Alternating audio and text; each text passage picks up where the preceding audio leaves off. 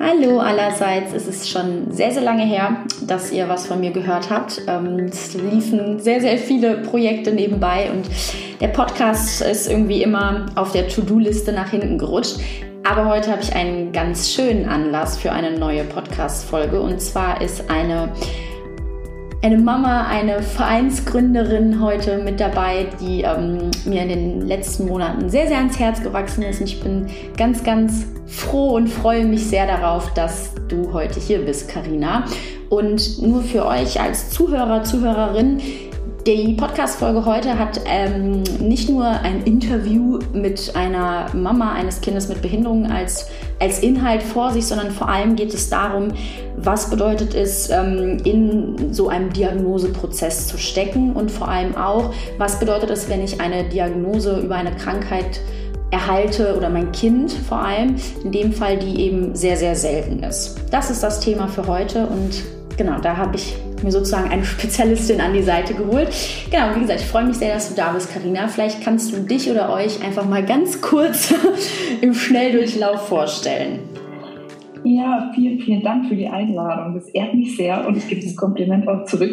Danke. Äh, du bist uns in der kurzen Zeit tatsächlich auch so ans Herz gewachsen, dass wir solche Projekte natürlich mega, mega, mega gerne machen. Und äh, gerade in unserer Lage finde ich es einfach das A und O, ähm, sich auszutauschen und Erfahrungen weiterzugeben, die man so gesammelt hat. Äh, ja, genau, ich bin Karina, äh, Mitte 30, äh, verheiratet mit dem Peter und äh, wir haben zwei tolle Kinder. Paul äh, wird fünf und Frieda ist jetzt dann bald eins. Und äh, genau, Paul ist ähm, unser Kind mit Behinderung und damit auch noch mit ganz seltener Behinderung. Genau. Ja. Ja, genau. Das ist ja für heute so ein bisschen das äh, Thema. Wer sagen wir mal so, oft ist es ja bisher in den Podcast-Folgen so gewesen, dass ich auch die spezifische Diagnose außen vor gelassen habe, weil ich immer gesagt habe, naja, darum geht es irgendwie eigentlich nicht. In vielen Familien sind ja dann doch die Herausforderungen und aber die schönen Sachen und Chancen auch gleich. In der Folge jetzt reden wir nun mal einfach über seltene Diagnosen. Deshalb fände ich persönlich es total toll, wenn du einfach ganz, ganz kurz was über die wichtigste Diagnose bei Paul erklären würdest auch und inwieweit sich das äh, auf euren Alltag auswirkt. Und dann würden wir so ein bisschen darüber sprechen, wie sich der Weg bis zur Diagnose gestaltet hat. Aber vielleicht, dass mhm. alle, die euch jetzt nicht so kennen wie ich, ein bisschen einen Überblick kriegen. Genau. Ja, voll gern, genau. Ähm, genau, Paul äh, ist eins äh, von wenigen KIF 11 Kindern in Deutschland.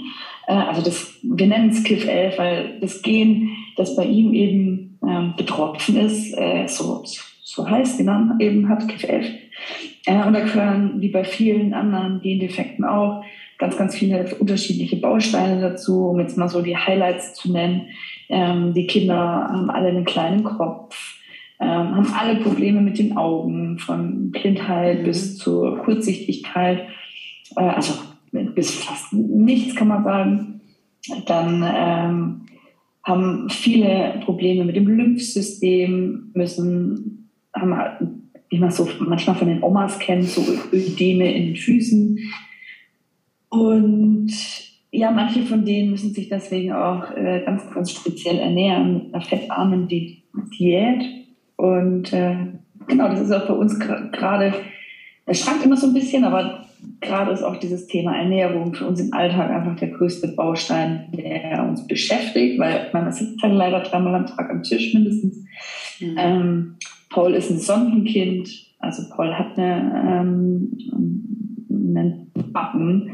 Heißt, wir ernähren ihn schon äh, zum großen Teil auch über die Sonde. Mhm. Äh, und deswegen ist es zwangsläufig für uns im Alltag der größte pflegerische Aufwand. Ja. Genau. Ja. Das sind so die, die großen Bausteine. Mhm. Vielleicht kannst du nur zur speziellen Ernährung ähm, nochmal was sagen, weil ich finde das schon, wenn man das so hört, dann denkt man sich erstmal, ja, okay, muss man vielleicht ein bisschen irgendwie auf Laktose verzichten oder äh, eben fettarm jetzt in eurem, in eurem Fall. Ich habe das aber ja tatsächlich selbst miterlebt und ich finde das schon ähm, hinsichtlich der, der ähm, Ernährung ist schon einschneidend. Also ne, man erlebt das ja häufig, dass ich kann das nur so aus meiner Sicht erzählen, wenn man so äh, Paul und Karina und Peter miterlebt erlebt, dann ist das so ein super eingespieltes Team. Und wenn man das aber als Außenstehender mal so mitkriegt, auf, ihr müsst schon krass darauf achten. Ne? Also es ist schon ja, genau, mit den Jahren kriegt man dann natürlich so ein bisschen Routine da drin. Aber mhm. klar, gerade am Anfang, wenn du irgendwie mit einer seltenen Diagnose konfrontiert bist ähm, und du einfach nicht wie bei, wie, bei gängigeren äh, ja. Behinderungen ja. einfach in die Schublade greifst und dir fünf Bücher rausziehst, äh, war das mit dem Thema Ernährung schon eine Herausforderung. Und es ist, also es, die Kinder ernähren sich fettarm und damit mhm. meine ich auch wirklich, ähm, möglichst fettlos. Ja. Also sie haben so eine Fett, es gibt immer so die, so die grobe Richtung, ähm, pro 100 Gramm Lebensmittel auf dem Teller äh, sollte es so unter einem Gramm Fett sein, ja. eher besser 0,5. Das ist ja unglaublich. Jetzt, wenn man jetzt mal den Kühlschrank so durchgeht, ja. gibt es da sehr wenig Lebensmittel, ja. Diese, äh, die das ähm, ja, mit sich bringt. Also jedes Fett, äh, jedes Fleisch, mhm. ähm, Wurst, Käse, Milchprodukte generell, nur die fettarmen mhm. ähm, Varianten. Also es geht Gemüse, Gemüse und Obst geht bedenkenlos. Ähm, Was Kinder besonders toll finden. damit, damit kriegt man leider auch äh, recht wenig Kalorien so ja. mal auf die Rippen. Äh, das ist ja dann praktisch das nächste Problem, dass einfach dieses Untergewicht so omnipräsent ist, jetzt ja. in unserem Fall. Ja. Und wir natürlich versuchen, ähm, Gewicht zuzulegen und dann äh, greifen wir eben in die künstliche Toolbox, also, also in die ähm, sogenannten mittelkettigen Fette. Das sind einfach Fette, die künstlich hergestellt werden, die wir auf Rezept kriegen, ja. äh, die eben das Lymphsystem nicht ganz so belasten wie alles, was man im Kühlschrank an Fett so findet. Äh, und es ist auch wirklich beispielsweise die Avocado, äh, ne, die eigentlich Gemüse ja. und man hat es gerade so als mega gesund äh, irgendwie im Kopf, aber Avocado ist halt mega fettig. Ist ja nur genau, Fett, oder? Ja. Genau. Ja. ja. Nee. Also weil viele dann denken, na ja, aber Gemüse geht doch. Wir sind ja, es geht Gemüse, aber Avocado schon mal beispielsweise nicht. Ja. Nee, aber deshalb äh, habe ich das gerade nochmal so explizit danach gefragt, weil ich muss auch sagen, ähm, auch ich habe hab immer gesagt, naja, okay, fettarm kriegt man schon irgendwie hin. Und äh, als wir das äh, Kiff 11 Wochenende hatten, da habe ich mir dann schon gedacht, ja, nee, also es ist schon, muss man schon ex extrem irgendwie im Blick haben. Und insbesondere, was du ja gerade auch erwähnt hast und worüber wir ja heute auch vor allem sprechen wollen, ist eben dieses Thema, vor allem wenn du am Anfang der Diagnose stehst und wenn du eben keine zwei, drei oder im Idealfall fünf Bücher, du hast, du, ihr hattet ja einfach gar nichts. So, und dann stelle ich mir das schon extrem schwer vor. Und vielleicht kannst du dahingehend einfach mal erzählen, so, ähm, so das Wichtigste aus eurer Zeit, wie das so mit der Diagnosefindung war. Weil ich glaube, dass das echt, mhm. ähm, ich glaube, dass, äh, dass das eben eine Gemeinsamkeit bei vielen Familien ist, die eine seltene Diagnose erhalten. So, ja. Ähm, ja, sehr, sehr gern. Also wir haben, wir haben schon im Bauch während der Schwangerschaft hat der Kinderarzt festgestellt, oh, vielleicht ist der Kopf da ein bisschen klein, aber ich meine, viele Kinder haben einen kleinen Kopf und man witzelt dann ja noch, ach, dann hat die Mutter ein bisschen leichter bei der Entbindung. ähm, aber als Paul dann auf der Welt war, war ziemlich schnell klar, dass da irgendwie noch was anderes in, mit ins Spiel kommt und dass da was nicht stimmt. Ähm, denn man sah schon auch in den Füßen, äh, in den Fußrücken ganz klar die Ödeme. Also er war einfach, das ganze Kind war so leicht geschwollen eben. Mhm. Speziell im Fuß ganz deutlich zu sehen. Ähm, aber wir hatten, wir hatten im Gegensatz zu vielen anderen Familien, die jetzt eben auch bei uns ähm, so im Umfeld sind, total Glück, dass der Arzt ähm, wenig Panik gemacht hat und äh, uns trotzdem die Tragweite ähm, erklärt hat. Er hat dann uns einfach heimgeschickt und hat gesagt, wir sollen einfach die Zeit mit unserem Baby jetzt mal genießen.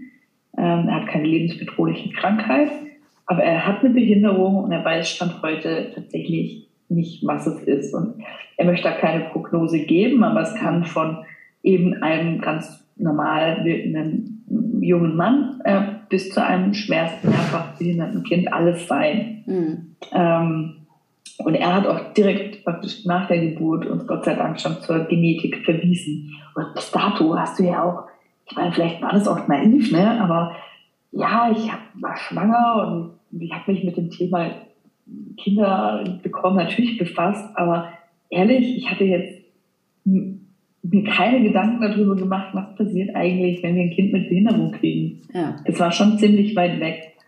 Und dass es so jemand gibt, so jemanden gibt, der genetisch irgendwas untersucht, war für mich zu dem Zeitpunkt auch sehr weit weg. Ja. Ähm, aber sie haben uns dann irgendwie mit drei Monaten gleich ähm, ja eben Blut abgenommen, auch ähm, uns als Eltern.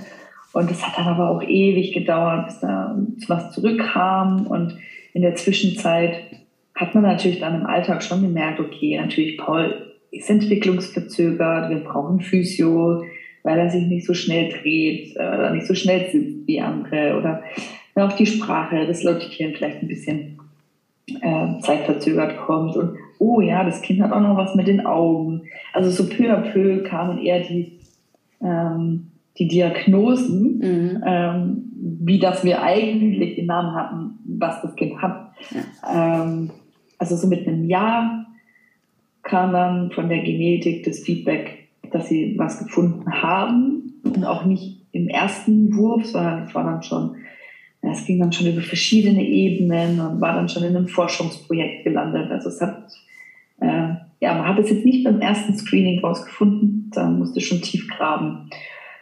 Und dann hatte das Kind einen Namen und ich weiß tatsächlich noch diesen Tag, wie ich auf dem Sofa saß und Frau da vor mir auf dem Boden und die mir sagt, ja, ihr Kind hat Kiff 11. Und die hat aufgelegt und ich gedacht, ja, jetzt hat das Kind halt Kiff 11. also es hat es ganz gemischte Gefühle, mhm. ähm, weil man einen Namen hatte dazu, klar. Ähm, aber irgendwie hat es auch gleichzeitig nichts geändert. Mhm. Äh,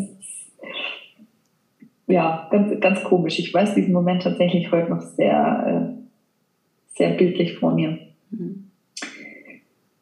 Ja, genau. Und dann habe ich mich ange, äh, an den Laptop gesetzt und habe angefangen zu googeln und habe festgestellt, dass einfach zu diesem Begriff ich in diesem ganzen World Wide Web nichts finde, außer zwei englischen Studien.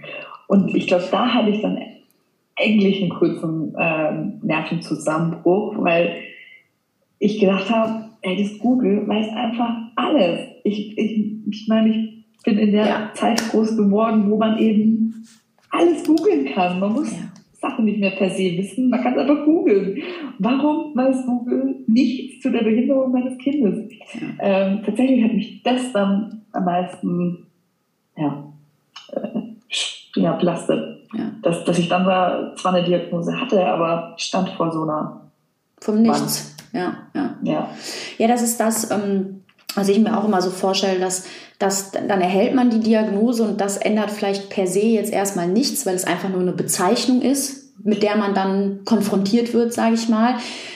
Aber das ist so das, was ich mir eben immer oder was auch an Rückmeldungen kommt von anderen Eltern mit seltenen Diagnosen, dass der, der Moment des Erschreckens oder des, ähm, dass man anfängt, so irgendwie, dass in etwas Unwohlsein kommt, dass das eben der Moment ist, wo man es googelt und man steht vor Nichts, weil das natürlich auch im ersten Moment oder stelle ich mir das jedenfalls vor, vielleicht kannst du ja sagen, wie das für dich war. Ich denke dann immer, da fühlt man sich dann, fühlt man sich richtig alleingelassen damit. Weil man denkt, ja, genau. oh Gott, wenn noch nicht mal Google das weiß. Und das stelle ich mir dann, also das stelle ich mir schon echt auch belastend vor, oder? Also. Ja, ja, irgendwie war das tatsächlich, war das, ja, der Mensch braucht einfach so ein Zugehörigkeitsgefühl. Ja. Und das war da weg. also plötzlich hat, haben auch die Diagnosen, die vorher ja alle schon kamen, die Sehbehinderung und äh, ja, die motorische Entwicklung, plötzlich haben die so viel mehr Relevanz eingenommen, weil ich gedacht habe, oh Gott, vielleicht wird das noch schlimmer.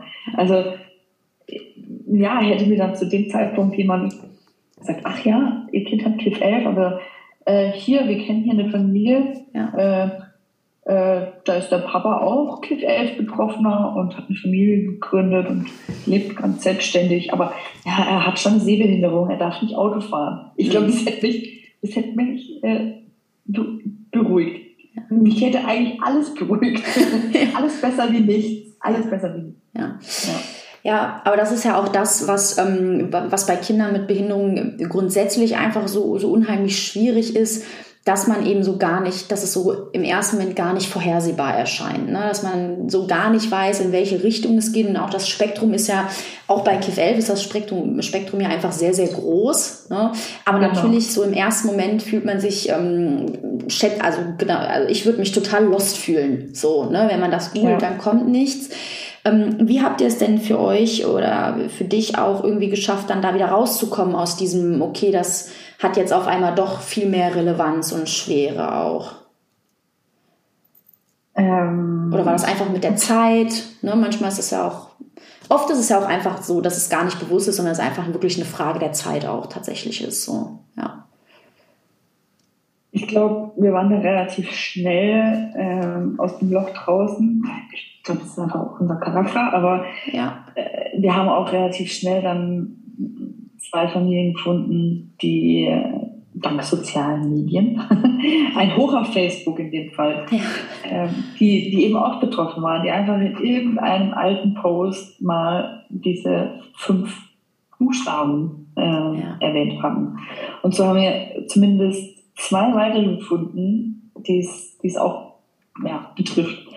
Und äh, das hat einfach so gut getan und auch das erste Treffen, das dann relativ schnell stattgefunden hat, wo man so die Ähnlichkeit der Kinder gesehen hat und einfach die, die Mütter, die sich vorher nicht kannten, aber wir waren einfach vom ersten Moment an einfach so verbunden, emotional. Ja. Und äh, ja, das, äh, da hatte ich wieder dieses Gefühl, okay, wir werden diese Kinder, die ungefähr alle im gleichen Alter sind, schon zusammen hoch, äh, also eher zusammen äh, erwachsen kriegen. Ja. Und äh, im Zweifel alle Höhen und Tiefen da zusammen durchmachen und voneinander lernen. Und dann kam auch relativ schnell die Entscheidung, dass wir auch dafür einen Verein gründen, damit anderen äh, Eltern, die die Diagnose bekommen, eben erstmal nicht so vor dieser Wand stehen. Aber klar, es gibt so viele seltene Diagnosen ähm, und so viele Gene. Ähm, es geht leider, glaube ich, sehr vielen Eltern so, eben für andere Gendefekte, so wie es uns ging. Ja. ja. Ja, das ist, ähm, das ist natürlich, KIF 11 ist jetzt auch nur exemplarisch, aber grundsätzlich ja. ist es einfach ein, ein, ein, das ist das, was ich versuche manchmal so zu sagen. Es ist eben dieses Gefühl von Verbundenheit und man ist nicht allein damit. Das macht im Diagnoseprozess einen ganz, ganz großen Unterschied. Natürlich, ich sage auch immer, man darf nicht verwechseln, eine Diagnose ist keine Prognose. Ja, das ist etwas, glaube ich, was vielen Eltern im ersten Moment auch nicht so bewusst ist. Und es das heißt ja auch nicht, dass nur, ähm, dass, weil ihr dann andere KIF-L-Familien kennengelernt habt, dass das dann irgendwie für euch war, ah ja, jetzt sehen wir das und so und so wird es. Aber es ist eben, glaube ich, ein ganz, ganz elementarer Teil dieses, okay, wir sind nicht alleine und da sind einfach Eltern, die uns verstehen. Weil auch wenn man vielleicht ein super Team an Therapeuten und Ärzten hat, das ist einfach was anderes. Also ich sage auch immer, das ist ist, ich, äh, ich, ich habe hab wirklich ein relativ enges Verhältnis zu vielen Familien und trotzdem kann ich es nicht nachempfinden, weil es ist, ne, das ist einfach was anderes und ähm, wie du auch schon sagst, man durchläuft ja auch verschiedene Stadien. Ne? Dann gibt es mal Momente, da hat die Diagnose mehr Relevanz und dann mal weniger. Und ich glaube, dass das ganz, ganz ähm, wichtig ist, dass wenn es ähm, so super, super engagierte Eltern wie euch einfach gibt, die dann sagen, okay, wir ähm, wünschen uns, dass in Zukunft, wenn Familien diese Diagnose erhalten, dass da was ist, was die zumindest ein bisschen auffängt, dass das ganz, ganz viel wert ist. Und ich muss es auch sagen, ich habe ja ähm, hauptsächlich tatsächlich auch mit euch, mit dem KIFL-Verein, ähm, wirklich mal so etwas mehr Einblick in so einen Verein bekommen, vor allem an den Familienwochenenden und ich muss auch sagen, ich habe in den, in den ganzen Jahren, in denen ich mit Familien, mit Kindern mit Behinderung gearbeitet habe, so dieses Thema von ähm, in Anführungszeichen Gleichgesinnte zu haben. Ich habe das auch unterschätzt, ne? weil man hat das, ähm, wie du auch sagst, ich habe das ja auch miterlebt mit den ähm, zwei Familien, die ihr da auch kennengelernt habt.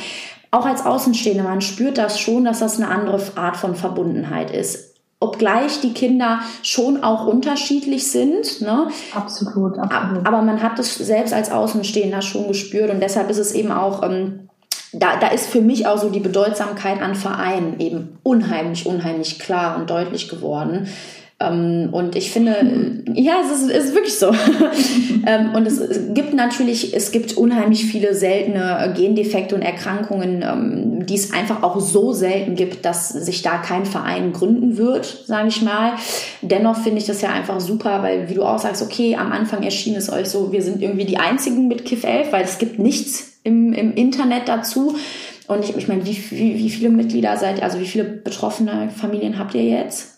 26. Ja, nee. ja, aber ich finde, also ich finde, wenn man sich das mal vorstellt, ne, dass ihr das vor ein paar Jahren einfach gegoogelt habt und es erschien so, wir sind die Einzigen, wenn man dann überlegt, okay, jetzt sind es schon, schon ja. in Anführungszeichen 26 Familien in Deutschland, da, da wird, finde ich, einfach nochmal bewusst, dass, dass, dass dieses Thema Alleinsein, dass das eben am Ende des Tages oft nicht so ist. Und das finde ich absolut, super wertvoll. Absolut.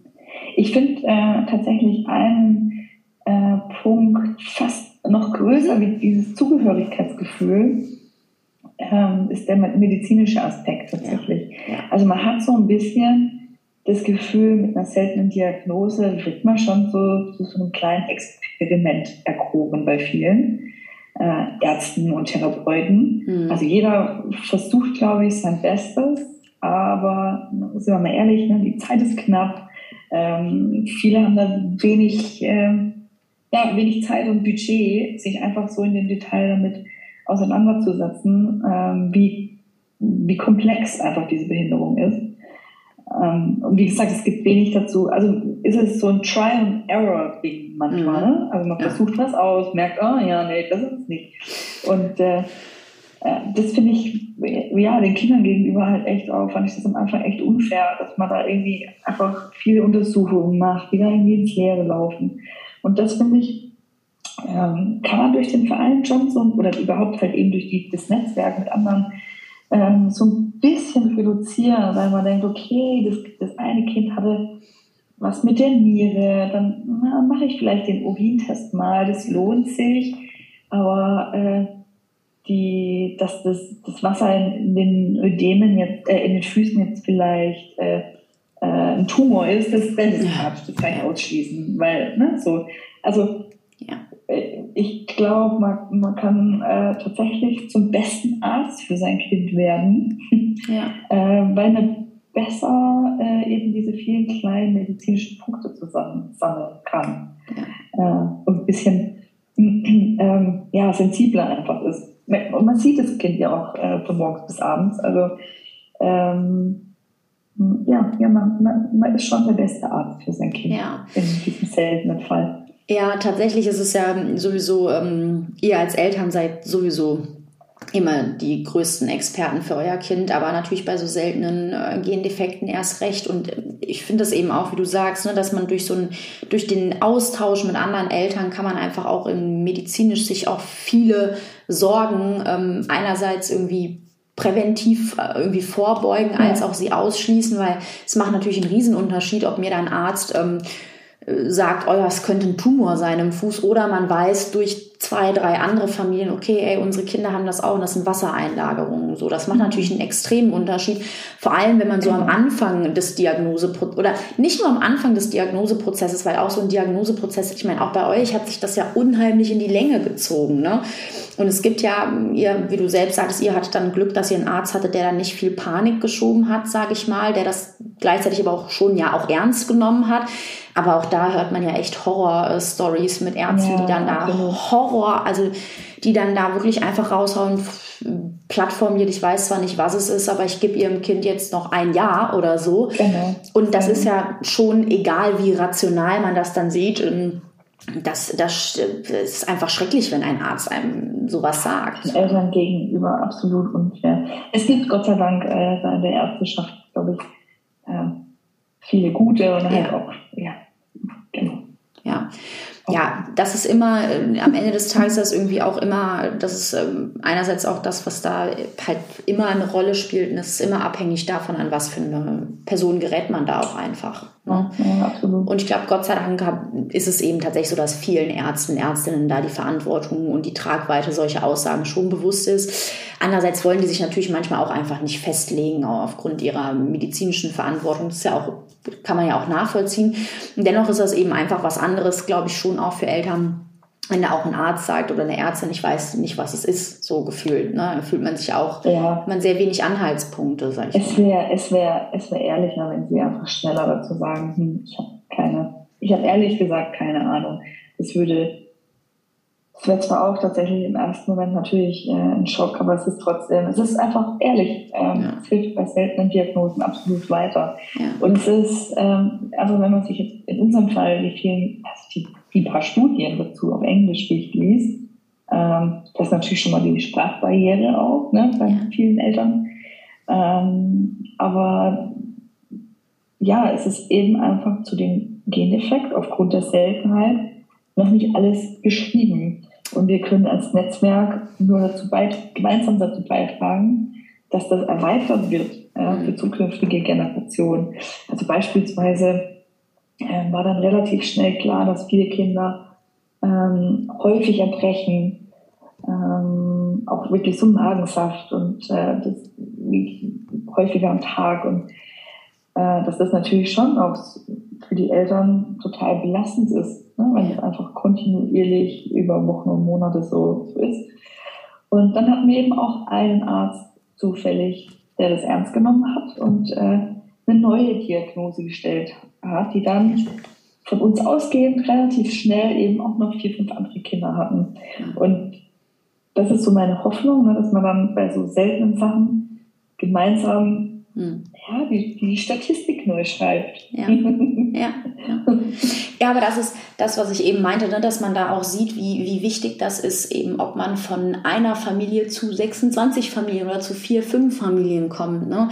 Dass man da nicht nur so in diesem ähm, emotionalen sich aufgefangen fühlt, sondern was du selbst auch gerade sagtest, einfach einzig und allein im medizinischen in medizinischen Hinsicht auch und natürlich für, für zukünftige Familien und zukünftige Kinder, weil was ich auch immer sage, ist, dass natürlich bei so seltenen Gendefekten die, die Dunkelziffer wird einfach auch äh, viel, viel höher sein. Ja. Genau, ja. ja. ja. Es gibt sehr viele, vielleicht gibt es unter den Zuhörern einen, ja.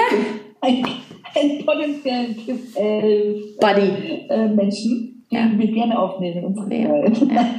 ja, ich, genau, also ich finde es eben einfach so dieses, ähm, einfach wichtig zu zeigen, dass das einfach schon natürlich im ersten Moment einen ganz schon einen gravierenden Unterschied macht, glaube ich, einfach, ob man so eine seltene, eine seltene Diagnose erhält und dass sich das aber natürlich im Laufe der Zeit, dass man da auch Chancen und, und Positives draus ziehen kann, ne? dass man sagt, okay, auch wenn es selten ist, kann man da irgendwie ein Netzwerk schaffen, kann sich da Ressourcen schaffen, sage ich mal.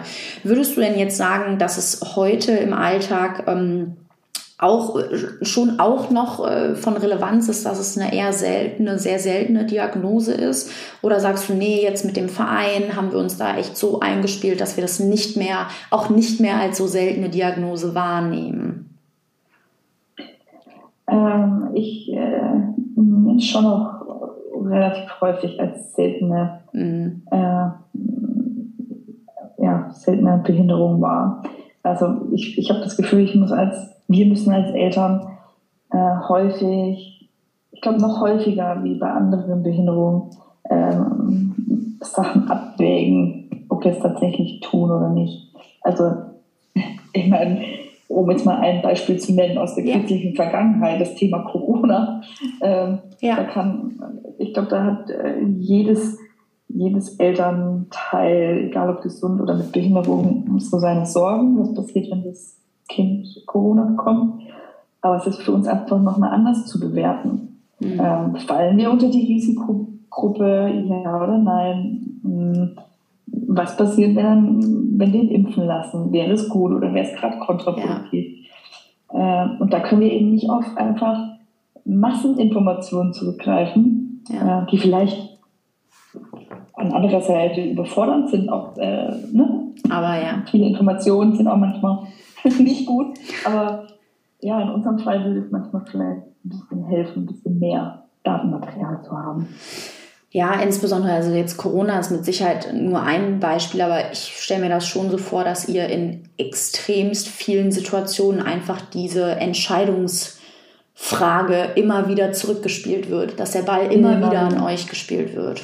Ja. Genau, auch äh, wenn ich jetzt so äh, von den anderen Eltern ähm, mitbekomme, so die, die ganze Bürokratie, die dahinter ist. Ne? Wenn du Sachen beantragst und beantragst das mit Trisomie 21, dann weiß der Sachbearbeiter in der Regel, okay, die und die Diagnosen könnten da dazu gehören. Ja. Ähm, wobei das Pauschalisieren ja total falsch ist. Aber naja, äh, zumindest ist es dem Sachbearbeiter an den Tisch halt ein Begriff. Und äh, in unserem Fall kann man Glück haben und er denkt sich, oh, habe ich keine Ahnung, genehmige, genehmige ich mal. Ja. Oder äh, kenne ich nicht, schicke ihn erstmal zurück und äh, lass ihn noch 500 andere Formblätter ausfüllen. Ja. ja. ja. Ja. ja. hat definitiv einfach alles immer so seine Vor- und Nachteile, ne? wo ich dann auch mal sage, naja, Andererseits gibt es eben auch so Trisomie 21 oder auch mm, ein gutes Beispiel ist auch Autismus, Spektrumstörungen. Das ist natürlich mit so in Anführungszeichen bekannteren oder gängigeren Diagnosen gehen natürlich auch viele Vorurteile und Stereotype einher. Also ich glaube, da wird man auch sehr schnell in eine Schublade gesteckt. So.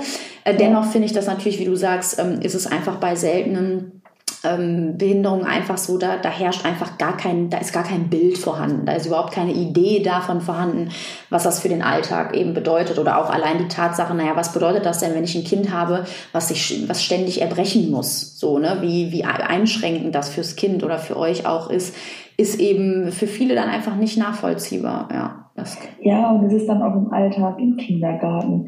Ähm, es ist schon so ein bisschen eine unsichtbare Behinderung in unserem mhm. Fall, würde ich sagen. Also klar, die Kinder haben einen kleinen Kopf, aber ich, ich finde, man sieht sie jetzt nicht so auf den ersten Blick an. Mhm. Ähm, also man muss sich schon mit den Kindern beschäftigen, um zu merken, oh, okay, ähm, hm, da, da, stimmt vielleicht irgendwie was nicht. Ähm, ja, und dann ist auch im Kindergarten äh, beispielsweise ne, schwierig, eine Integrationskraft äh, zu kriegen. Oder die, auch die Erzieher äh, erwarten vielleicht einfach auch mehr ja. von den Kindern, weil sie denken, die, die, die müssen doch mithalten mit den anderen. Also ja, die Komplexität der Behinderung ist im Alltag schon manchmal schwierig. Ja. ja, ich habe das ja jetzt ein bisschen bei euch äh, oder bei den KIF-11-Eltern mitbekommen. Ich finde schon, dass man grundsätzlich sagen kann, dass, dass die dass KIF-11-Kinder oft überschätzt werden. So, also dass da eben, ja. ne, dass das nicht so ist wie ähm, beispielsweise das Thema Reiz, Reizüberflutung, sage ich mal, ähm, dass das bei vielen, wenn was so die Familien rückmelden haben, dass das dann nicht so gesehen wird. Oder auch, dass dann herausfordernde Verhaltensweisen, wie sie beispielsweise im, bei manchen oder oft bei Kindern mit Autismus-Spektrum-Störung wirklich als, ähm, als Teil der Behinderung wahrgenommen werden, eben als Overload oder Meltdown, dass das dann bei zum Beispiel bei äh, Kindern mit KIF 11 häufig als Trotzanfall und äh, mhm. so, ne? Und das, das, das war Falsche Erziehung. Ja. ja. Das Ding ist, per se sind es erstmal die Eltern. Seid ihr und das, mhm. das baut so zusätzlichen Druck auf, weil ich glaube, wir versuchen alle unser Bestes, ne? Ja. Und äh, ja. man muss sich erstmal rechtfertigen, oft nicht immer natürlich, aber oft einfach erstmal in diese Abwehrhaltung gehen und sagen, ach, wir haben eine Behinderung und äh, das, ja. Ja, ja, ja, das äh, eben, das war das, worauf ich auch hinaus wollte, dass ich schon glaube, dass das auch bei seltenen Diagnosen häufiger tatsächlich ist. Ich glaube, es ist bei allen Behinderungen sehr häufig, dass man da ich meine, das wissen wir alle, dass das gesellschaftlich noch nicht an einem Stand ist, wo es sein sollte. Aber ich glaube, dass das tatsächlich bei so unsichtbaren Behinderungen auch stärker ist, ja. Was würdest du dir denn ähm, hinsichtlich so seltenen Diagnosen oder auch jetzt KIF-11 speziell, was würdest du dir denn so für die Zukunft wünschen? Ich meine, du hast ja schon einige Sachen gesagt, aber vielleicht nochmal so als Schlusswort. Ähm, ja, tatsächlich würde ich mir wünschen, dass Eltern mit Babys bei denen klar ist, dass ähm, sie vielleicht nicht diesen Standardweg laufen, äh, besser an der Hand genommen werden von vornherein. Ähm, dass es einfach da einen Familienbegleiter gibt, der da einfach regelmäßig reinschaut und äh, hilft. Einfach von Anfang an. Bei der Bürokratie vom Schwerbehindertenausweis bis zum Pflegegrad, ähm, dass das einfach selbstverständlich wird, dass, ja, auch wenn Kinder keine offizielle Diagnose ja. haben, äh, es anerkannt wird, dass die Familien da was leisten und dann auch dementsprechend Hilfe kriegen. Und das gebündelt möglichst in einem Kompetenzzentrum medizinisch gesehen, ja. ähm, wo sich die, die Ärzte einfach fächerübergreifend ähm, zusammensetzen und sich da Fallbeispiele auch angucken.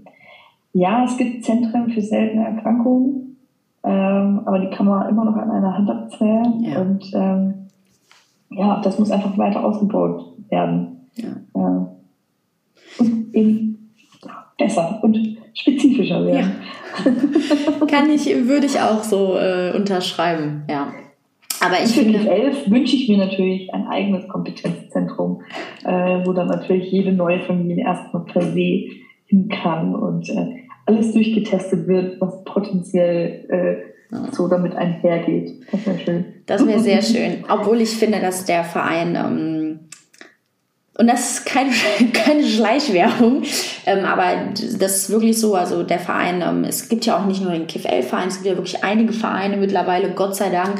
Und ich finde, dass das so, so wertvolle Arbeit ist, die da geleistet wird. Und ich finde wirklich, das hat man einfach gemerkt, dass jetzt auch bei, in eurem Fall, dass der KFL-Verein da wirklich sehr, sehr viel von dem auch, was du dir jetzt wünschst, ja auch schon, schon auffängt. Ne? Und da schon einfach ein großer, eine sehr, sehr große Stütze ist, vor allem für Eltern, die die Diagnose neu bekommen haben, aber auch für Eltern, die die Diagnose schon was länger haben, die dann endlich mal vielleicht Familien finden, denen es einfach ähnlich geht. Deshalb, ähm, ja, wäre es auch einfach könnte man sich auch, ich, ich würde mir wünschen, dass so Vereine, dass das einfach Standard ist, dass die, dass Fachleute da über die Existenz solcher Vereine Bescheid wissen und dass es einfach zum Standard auch dazugehört, an solche Vereine dann einfach zu vermitteln. So, ne, vielleicht auch eben, wenn noch keine Diagnose steht, aber dass man dann zumindest sagen kann, okay, auch vielleicht, naja, KIF 11 ist es vielleicht nicht, weil, ne, das und das oder lasst mal das und das untersuchen, dass da einfach so ein bisschen ja nicht so dieses Gefühl von, okay, ich bin total verloren aktuell nicht mehr so herrscht. Ja, ja. das wäre schön. Es ist sicherlich auch ähm, vielleicht ein bisschen auch so ein Charakterding, ja. äh, ob man tatsächlich sich traut, äh, in eine Selbsthilfegruppe zu gehen. Also es ist, glaube ich, für Eltern ähm, im ersten Moment, also die Hürde ist schon hoch, ja. damit sagen, weil es ist auch schon so ein bisschen in die Glaskugel gucken, auch wenn man weiß, es sind nicht alle Kinder gleich und jeder schreibt seine eigene Geschichte. Es ist trotzdem, wenn ich so ein Kind oder einen Erwachsenen sehe mit der Diagnose, so ein bisschen endgültig. Also es ist für dieses Thema Akzeptanz und Behinderung annehmen, ist es schon, ja, es ist, ist es schon eine kleine mutige Aufgabe, in eine Selbsthilfegruppe zu gehen. Definitiv. Äh, und ich kann auch verstehen, wenn jemand da irgendwie echt braucht, äh, um eine Weile in sich gehen muss, bevor man den Schritt tut. Aber aus eigener Erfahrung kann ich sagen, traut euch. Ja. Traut euch. Ja, es ist definitiv. Und ich meine, es gibt auch Menschen, das ist auch eine Charakterfrage, nicht jeder möchte diesen Austausch, nicht jeder möchte auch in so einer ähm, in so einer Gruppe ähm, bestehen. Diese enge Interaktion ist natürlich auch immer eine Charakterfrage. Dennoch glaube ich tatsächlich schon, dass es insbesondere in, in, in der, An vielleicht nicht in der Anfangs-Anfangszeit, aber dass ich schon glaube, dass es eine große Unterstützung ist bei diesem Gefühl, wenn man sich alleingelassen fühlt. Ist auch immer eine Frage, wie bin ich als Person sozial aufgestellt und so. Klar, da spielen ganz, ganz viele verschiedene Faktoren mit. Dennoch finde ich es ganz, ganz wichtig, dass es einfach so Vereine wie euch gibt. Und wenn man den Bedarf hat, sage ich mal, kann man auf euch zurückgreifen und wenn nicht, dann nicht. Das wollte ich dann einfach nur gesagt haben. Und wir als Verein greifen natürlich im Bedarfsfall dann auf dich zurück. Ja. Weil ja. du einfach so viele äh, Themen abgreifst, die jetzt symptomunabhängig sind. Die das, nicht nur uns betreffen, sondern viele, viele andere auch. Das freut mich ja. sehr. Super, Karina. Dann ähm, wären wir auch schon am Ende der Podcast-Folge. Ich habe mich sehr, sehr gefreut, dass du dabei warst und uns einen so persönlichen Einblick auch geboten hast und hoffe, dass das einfach vielen Familien, die vielleicht noch im Diagnoseprozess sind oder die auch eine Diagnose einer sehr seltenen Behinderung ähm, bekommen haben, beziehungsweise das Kind halt, dass ihnen das ein bisschen Mut gibt und ja, sie sich etwas, vielleicht auch ein bisschen verstanden fühlen. Das wäre schön. Das, das muss ich auch. Vielen Dank für die Einladung. Sehr gerne.